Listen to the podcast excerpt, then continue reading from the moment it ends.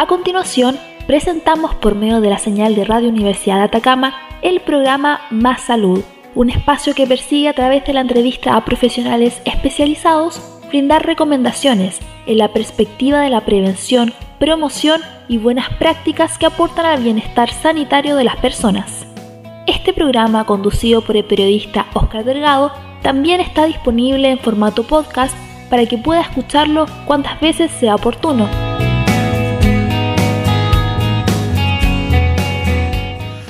Bienvenidos y bienvenidas a una nueva edición de Más Salud por Radio Universidad de Atacama en la 96.5 FM de la frecuencia modulada. Recordemos que Más Salud es un programa que realiza la Dirección de Vinculación y Comunicaciones de la Universidad de Atacama en conjunto con la Facultad de Ciencias de la Salud. En este contexto de la pandemia COVID-19 son diferentes los profesionales que están contribuyendo a formar parte de estos equipos de salud que están luchando en contra del desarrollo y la transmisión de este SARS-CoV-2. En esta ocasión nos están acompañando dos profesionales académicos del Departamento de Kinesiología. Se trata de Karina Albornoz Cancino, que es encargada de vinculación del departamento y magíster en esta especialidad cardiorrespiratoria. ¿Cómo está Karina? Hola, muy buenos días. Gracias Oscar por la invitación. Feliz de estar aportando en algo a la comunidad. También estamos muy felices de tenerle aquí. También nos acompaña también académico del Departamento de Kinesiología, con una vasta experiencia en esta especialidad cardiorrespiratoria. Es coordinador académico y su nombre es Pablo Álvarez Araos. ¿Cómo está Pablo? Hola Oscar, buenos días. Muy bien, gracias. Muchas gracias por la invitación. Qué bien tenerles aquí en donde vamos a poder conversar y poder realizar diferentes preguntas a propósito de mm, todo lo que es la prevención de estos cuidados respiratorios, que es un área muy importante y en la que hay muchas personas que tienen bastantes preguntas y hay desconocimiento. En ese sentido me gustaría preguntar, Karina, ¿qué, qué es lo que están haciendo como kinesiólogos, como académicos, como parte de estos equipos de salud en este contexto pandémico? Bueno, primero que todo, eh, nosotros somos el equipo cardiorrespiratorio, lo conforman tres profesionales del departamento de kinesiología que mm, somos los que has nombrado tú, ¿no es cierto, Pablo?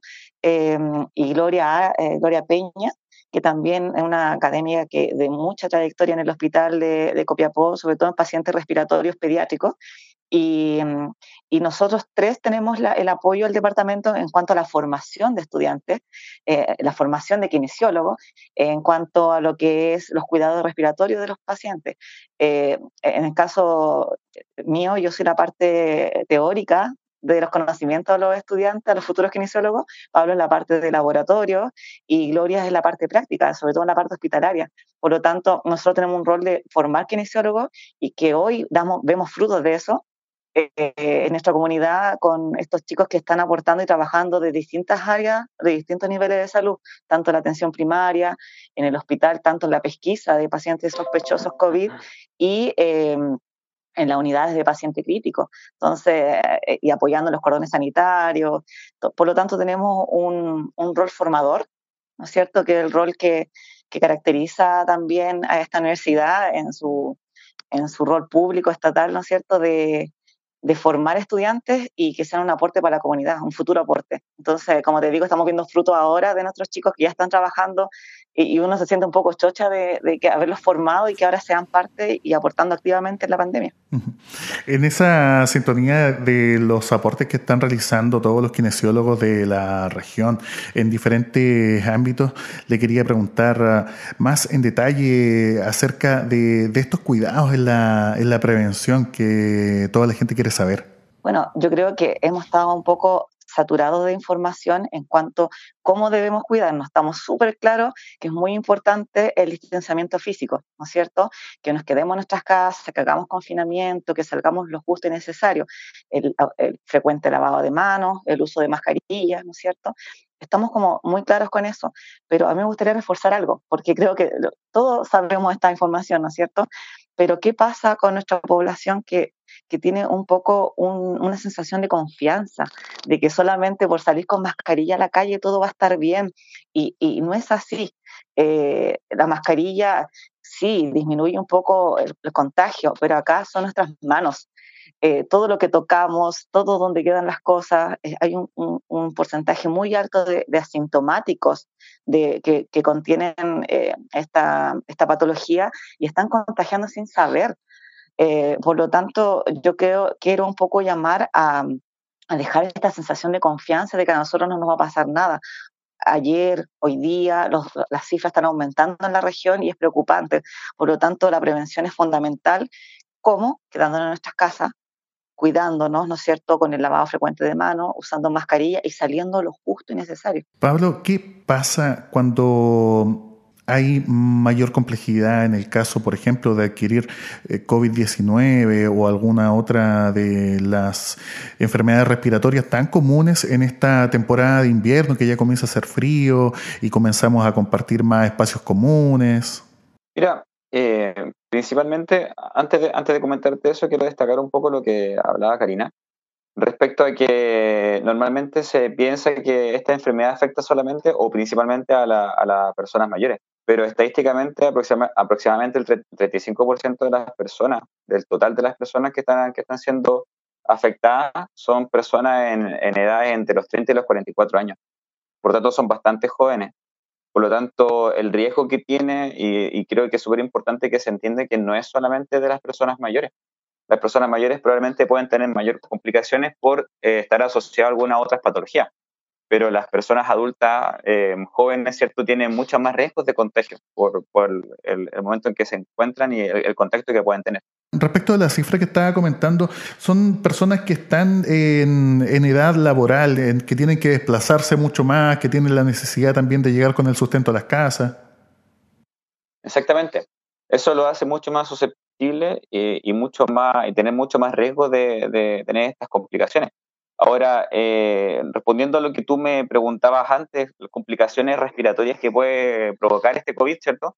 Eh, pueden asociarse en, algunos casos que son los menos a, no tener ninguna, ningún síntoma. Pero el no tener síntomas no significa que no estás contagiando. Tú puedes no tener síntomas y, contagiar a alguien sin saberlo. Y esa persona puede tener una reacción distinta a ti al virus y provocar en algunos casos incluso la muerte. Por lo tanto, por eso es tan importante el poder eh, quedarte en casa y no tener contacto, no solamente por ti, sino que por la comunidad también. Sí, se, ha mencionado en diferentes ocasiones estas patologías de base que ponen en riesgo a las personas, pero además de las patologías hay también usos y costumbres por ejemplo, el consumo del tabaco. Eh, Karina, yo la he visto em, con los estudiantes realizando estas actividades, en, ya sea en lugares públicos, en la plaza, cuando ya se podía salir más eh, ¿Nos podría contar acerca de qué se trataba estas actividades que, llevaba a cabo y, cómo esto también nos ayuda a mantenernos un poco más eh, alejados del riesgo de, contraer COVID? Claro, eh, son muchos los factores de riesgo que, que pueden empeorar la patología, ¿no es cierto? Lo que puede empeorar tener coronavirus, partiendo por las patologías que todos conocemos como es eh, la hipertensión, ¿no es cierto?, la diabetes, enfermedades metabólicas. También hay ciertas condiciones y ciertos hábitos que también están perjudicando y ya han mostrado los estudios que está asociado un poco a la obesidad también eh, y el tabaquismo. Por lo tanto, eh, el tabaquismo por sí solo una persona que fuma va a tener un proceso inflamatorio recurrente cada vez que fuma. Por lo tanto, esta vía aérea está muy susceptible eh, a que si ingresa un, agente externo, en este caso un virus, como el coronavirus, la reacción inflamatoria va a ser mucho mayor y mucho más acelerada. Los mecanismos de defensa están mucho más exacerbados, o sea, eh, exceso de moco, exceso de secreción, ¿no es cierto? Eh, los pacientes que fuman tienen exceso de tos porque tienen patologías de base que puede producir el tabaco como bronquitis crónica, EPOC, enfermedad pulmonar obstructiva crónica. Por lo tanto, ya esa base, obviamente que eh, una persona fumadora, una persona con estas patologías recientemente nombradas, va a provocar mayor exacerbación del cuadro de, de COVID en este caso. Ya que estábamos hablando que a la entrada de la época invernal comienza a aumentar el riesgo de contraer ah, infecciones respiratorias. Junto con ello, normalmente se lleva a cabo lo que se ha conocido los últimos años como la campaña de invierno, en donde también ingresan los kinesiólogos como parte de estos equipos. ¿Cuáles son los roles que suelen cumplir los kinesiólogos y cómo se preparan en este caso que estamos en un contexto de una pandemia. Ahí me gustaría que cada uno me, contara respecto de, esta perspectiva. Hablando un poco del riesgo que, ocurre a, nivel de, o, en este tiempo de invierno, ¿cierto? En este periodo invernal, primero es claramente la, la baja de las temperaturas, ¿cierto? Los cambios de temperatura y el hacinamiento que muchas veces ocurre dentro de las poblaciones que puede provocar mayor riesgo de contagio. Y segundo, según lo que tú nos, nos consultabas con respecto al, manejo de, o el, trabajo del kinesiólogo a nivel de la campaña invierno, ¿cierto? Sobre todo a nivel hospitalario, es donde ya se empieza a hacer mucha más contratación de este profesional para el manejo de las patologías respiratorias, la prevención, ¿cierto? Y el tratamiento en el, en el largo tiempo o en el, digamos, en, en, todo el tiempo que, que, se pueden encontrar dentro del periodo hospitalario. O sea, eh, últimamente la contratación de, de kinesiólogos en campaña invierno en el hospital ha estado enfocado a tenerlos en turno, que significa que estén 24 horas dentro de las unidades de cuidados intensivos, lo cual es bastante bueno por una parte, pero sí esconde quizá la, deficiencia que, que, tenemos como, como región en el no contar con profesionales kinesiólogos durante todo el año, las 24 horas para el manejo respiratorio y manejo de, de, digamos, del, o activación de, estos pacientes para disminuir el, tiempo de estancia en el hospital y prevenir las complicaciones asociadas también a, no solo a, a, las enfermedades respiratorias como tal, sino que prevenir las complicaciones asociadas a la ventilación mecánica, ya que también está estudiado y muy bien evidenciado. La persona que tiene a su familiar hospitalizado no le podría ir a ver porque también tendría eh, COVID. Sí, mira, eh, es bastante importante lo que tú, lo que tú mencionas respecto a que eh, muchas veces la población piensa o la gente piensa que el, que se esté consiguiendo mayor cantidad de ventiladores mecánicos es, un, es algo bastante bueno para, para ellos, ¿cierto? Porque pueden tener la posibilidad de tener este soporte. Pero tenemos que entender que a, pesar de que es bueno tener ventilador mecánico, siempre es mejor la prevención porque el hecho de llegar a ventilación mecánica significa que estás cursando por una patología muy grave, donde tienes mucho riesgo de muerte. ¿ya? Y no todas las personas, por ejemplo, que, están conectadas a ventilación mecánica con COVID van a lograr salir del ventilador mecánico. Por lo tanto, el objetivo principal que debiésemos tener nosotros es evitar lograr, o sea, evitar llegar a ese punto. ¿ya? Eh, y respecto a, las complicaciones que, se pueden, que pueden ocurrir, ¿cierto? Es que el, contagio de, esta patología, este contagio al ser, tan fácil, digamos, de, poder contagiarse, eh, como tú bien mencionabas, solamente el hecho de ir a visitar a tus, a tus parientes o a tus cercanos a, la unidad de cuidado intensivo puede provocar que, te contagien y que también pueda ser parte después de esta unidad. Recordemos que estamos en Más Salud por Radio Universidad de Atacama en la 96.5 y estamos conversando con Pablo Álvarez y Karina Albornoz, ambos académicos del Departamento de Kinesiología de la Universidad de Atacama, de la Facultad de Ciencias de la Salud. Karina, le quería preguntar a propósito de esta participación que tienen los kinesiólogos dentro de los equipos de salud y formar parte de ellos. También tienen que cumplir con los mismos protocolos de, prevención, el uso de EPPs. Si nos pudiera contar un poquito más. Sí, em, me gustaría, antes de responder esa pregunta, eh, me gustaría complementar un poquito contando a la población realmente qué pasa, cuáles son las secuelas post-COVID, ¿no es cierto?, de sus diferentes sistemas respiratorios y los distintos sistemas del cuerpo, ¿no es cierto?, para tratar de explicarlo lo más coloquialmente posible para que entiendan a qué se arriesgan. Primero, hay falla respiratoria, ¿no es cierto? Sabemos que esa es el principal vía de transmisión y eh, habiendo una infección pulmonar va a provocar entre primero, neumonía, ¿no es cierto? Síndrome de distrés respiratorio, que en el fondo nuestros, nuestros alveolos, que es la unidad funcional del pulmón, no, no van a poder expandirse y hacer el intercambio gaseoso como corresponde. Por eso hay falla respiratoria, por eso cuesta respirar. Pero también hay falla cardiovascular. Estos pacientes pueden tener eh, trombosis venosas profundas, hipotensión pulmonar. También hay eh, una de las secuelas importantes de las personas graves, ¿no es cierto?, por COVID, eh, es la parte musculoesquelética. Estar mucho tiempo hospitalizado, estamos hablando que hay pacientes, acá mismo, un, paciente que estuvo hospitalizado por COVID, tuve la información que estuvo 30 días hospitalizada. Primero en la unidad de paciente crítico, que fue una de las primeras contagiadas de la región, y esta, esta señora, obviamente, como todas las personas que caen a ventilación mecánica, van a tener graves secuelas funcionales. O sea, son personas que van a perder masa muscular, que van a tener, eh, y por lo tanto, si pierden masa muscular, van a perder fuerza muscular. No van a poder mantenerse en pie tan fácil como ellos piensan, que van a salir caminando inmediatamente y haciendo una vida normal después de COVID. Son personas que van a tener contracturas, son personas que van a tener, por eh, dismovilidad, van a tener úlceras por presión, eh, también en la parte psicosocial que se altera en estas personas, en la parte emocional, ¿no es cierto? La parte cognitiva que se pierde por un mes de postración eh, eh, es grave. Por lo tanto, quiero informar a la, a la, población de que de verdad que el coronavirus no es un juego. O sea, las personas que se contagian no es un simple resfriado, van a tener fallas multisistémicas. ¿ya? Así que quería como reforzar esa parte. Y en base a la otra pregunta, que tú me decías sobre eh, el rol de la prevención y del eh, de, la, eh, de los elementos de protección personal, sí, efectivamente el, rol del kinesiólogo en esta, pandemia es trabajar en prevención y sobre todo en la pesquisa. ¿Ya?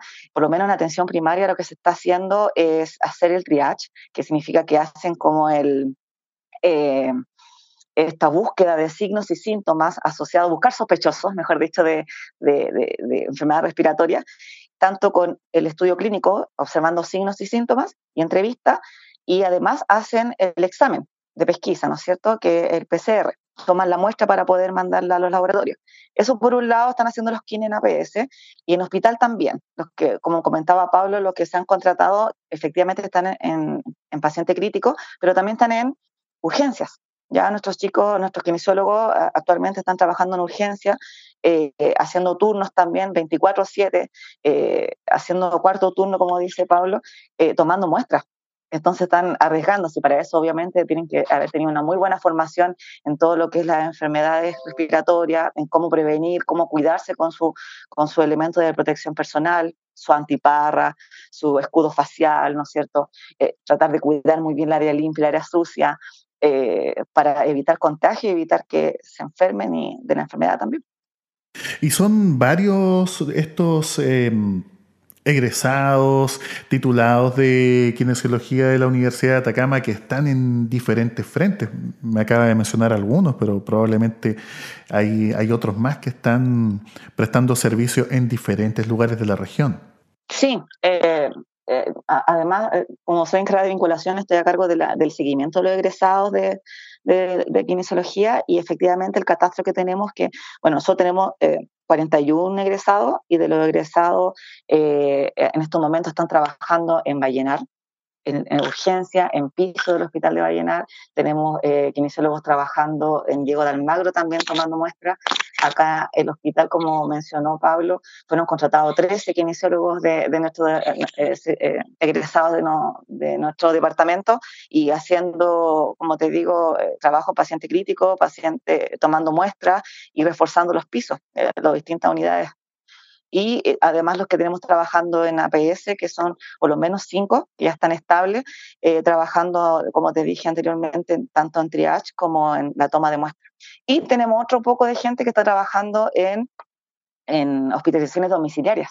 El hospital ya no está dando abasto con el tema de hospitalización porque las camas se han convertido para atender pacientes COVID, entonces la gente está siendo hospitalizada en sus casas y los kinesiólogos junto con otro equipo multidisciplinario, obviamente, médico, enfermera, están yendo a las casas a visitar a estos pacientes. Esa es la información que, que tengo de, del seguimiento de egresados. ¿Y el cordón sanitario? También. Ah, claro, y cordón sanitario. Eh, Pablo maneja un poco esa información sobre los chicos que están recientemente egresados, eh, están ahí trabajando en cordones sanitarios. ¿Ahí nos podría contar un poco más? tenemos hartos chicos trabajando, hartos exalumnos trabajando que son egresados, eh, que están trabajando los cordones sanitarios de, la región a través de la, de la Tenemos cordones sanitarios en Incahuasi y en Chañaral, si no me equivoco, ¿no hay más? Solamente eso por ahora. Queremos que sean intercomunas, pero hay que hay que ver eso, que la autoridad sanitaria lo disponga. Genial. Eh, bueno, y lo, otro que también me contaron antes de la entrevista es que el Departamento de Kinesiología está trabajando en sacar el segundo número de una revista en el cual ustedes también han tenido participación, han desarrollado toda una columna y sería interesante que comentaran porque esto tiene un carácter que busca compartir con otros colegas de la especialidad, Sí, efectivamente, me gustaría destacar un poquito eso.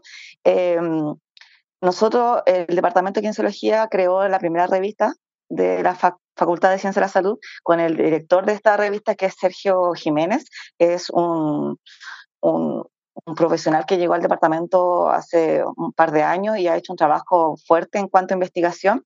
Eh, él está en espera de sacar su doctorado y él creó esta revista junto con un comité editorial eh, que son varios académicos del departamento, y ya se lanzó en abril el primer número, la primera edición de esta revista de kinesiología.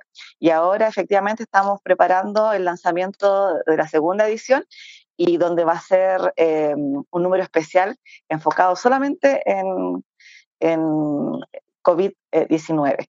Y ahí, no sé, Pablo podría contar un poco porque escribimos una columna de opinión sobre todo lo que es el manejo de intensivo en, coronavirus. Sí, mira, destacamos el, digamos, la columna que, de la que nos preocupamos con Karina, destacaba mucho el, manejo del profesional kinesiólogo en tiempos de COVID, que creemos que, que es primordial, ¿ya? Además de eso, también eh, destacamos un poco los comienzos de la kinesioterapia respiratoria en Chile. Eh, según la, primera persona que se, que se dedicaba a, eso, que es el kinesiólogo Raúl Valdés. Y además de eso, hablamos ¿cierto? De, de, de, lo, que está generando el kinesiólogo, de la, de la evidencia que existe y lo que te he comentado un poquito antes, ¿cierto? De que ojalá a través de esta evidencia y de todo el manejo que, que se ha podido crear eh, y la, necesidad de, que, hemos, que, hemos, que, se ha sentido, ¿cierto?, del manejo kinésico en esta pandemia, se pueda también crear mayor conciencia del real trabajo que estamos, que estamos realizando y que realiza este profesional para que se pueda, se pueda establecer 24 eh, horas ¿cierto? De, de, manejo kinésico en este hospital, como te lo comentaba también anteriormente. ¿ya? Eh, principalmente eso, o sea, nosotros lo, que tratamos de, mostrar a través de esta revista eh, es abrir a la comunidad, ¿cierto?, el, manejo del kine dentro del, contexto de la unidad de cuidado intensivo y de, de lo que nosotros hacemos, ¿cierto?, porque eh, no, no, muchas veces es conocido. Muchas veces el kinesiólogo se conoce solamente por el manejo musculoesquelético, eh, el, trabajo en, en, clubes deportivos, ¿cierto? en Teletón también, que es bastante mediático, pero no en lo que, lo que se trabaja y lo que hacemos en, en cuidado intensivo, que está siendo súper, súper importante en el, en el manejo de esta, esta crisis sanitaria. Y lo que viene, por cierto, en tanto los secuelados de, de, de, todo lo que sea el COVID. Exactamente, exactamente, porque además del manejo, eh, tanto en la ventilación mecánica y en pacientes que están, digamos, sedados y, y en una unidad de cuidado intensivo, lo posterior, ¿cierto? Y la, evidencia que también se ha, logrado manejar en este tiempo es del trabajo en la rehabilitación cardiorrespiratoria y rehabilitación integral del paciente post-COVID. Siempre pareciera ser insuficiente los tiempos que tenemos para poder realizar este tipo de difusión, especialmente con académicos como Pablo Álvarez, como Karina Albornoz, a quienes felicitamos y agradecemos por todo el esfuerzo que están haciendo en tanto en la difusión como en las actividades y en la misma enseñanza con, con los estudiantes acerca de estas importantes materias. Sí, eh, más que nada agradecer la invitación y, recordar a la gente que por favor se cuide. Eh, estamos subiendo las cifras. eh, reforzar, ¿no es cierto?, el distanciamiento físico, eh, eh, el uso de mascarilla, el lavado frecuente de manos, quedémonos en nuestras casas, no salgamos, tratemos de que no hemos tenido una suerte ahora en esta región de tener pocos casos, ha sido algo progresivo y no exponencial como en otras regiones. Por lo tanto, esta progresión ha sido lenta, pero no caigamos lo mismo de las otras regiones donde el contagio ha sido catastrófico y se han saturado las unidades y, el hospital, ¿no es cierto?, APS. Por lo tanto, no caigamos en repetir las malas prácticas de otras regiones y sigamos así, tratando de cuidarnos, ¿no es cierto?, cuidar a nuestra gente, cuidar a nuestros estudiantes, cuidar eh, a nuestras familias. Así que ese es el mensaje que puedo dejar yo. Pablo. Efectivamente, comparto lo que dice Karina y agradezco, Oscar, la invitación que nos permite, ¿cierto?, abrir un poquito de, nuestro trabajo y de la especialidad que, tanto nos apasiona. Eh, y nada, lo mismo, hacer un llamado a la comunidad de que realmente esto no es un juego, de como se los comentamos. Eh, acá hay gente que está muriendo realmente, no, ni siquiera hay gente que, que, se está enfermando, hay gente que está muriendo, mucha gente que está muriendo. Eh, por lo tanto, tanto para, para, su cuidado como el cuidado de la gente que ustedes quieren y pensando en la comunidad, ¿cierto?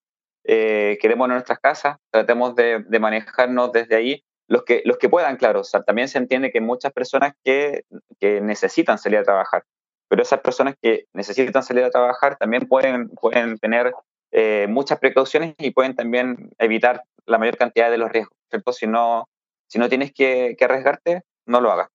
Agradecemos una vez más este contacto eh, mediante videollamada de WhatsApp que estamos virtiendo en este programa Más Salud por Radio Universidad de Atacama. En esta ocasión nos acompañó Pablo Álvarez, Karina Albornoz y este programa fue gracias al trabajo de la Dirección de Vinculación y Comunicaciones de la Universidad de Atacama, en conjunto con la Facultad de Ciencias de la Salud de la misma Casa de Estudios Superiores. Nos encontramos en un nuevo corte de Más Salud la próxima semana y esperamos tenerles nuevamente de invitados Pablo Karina.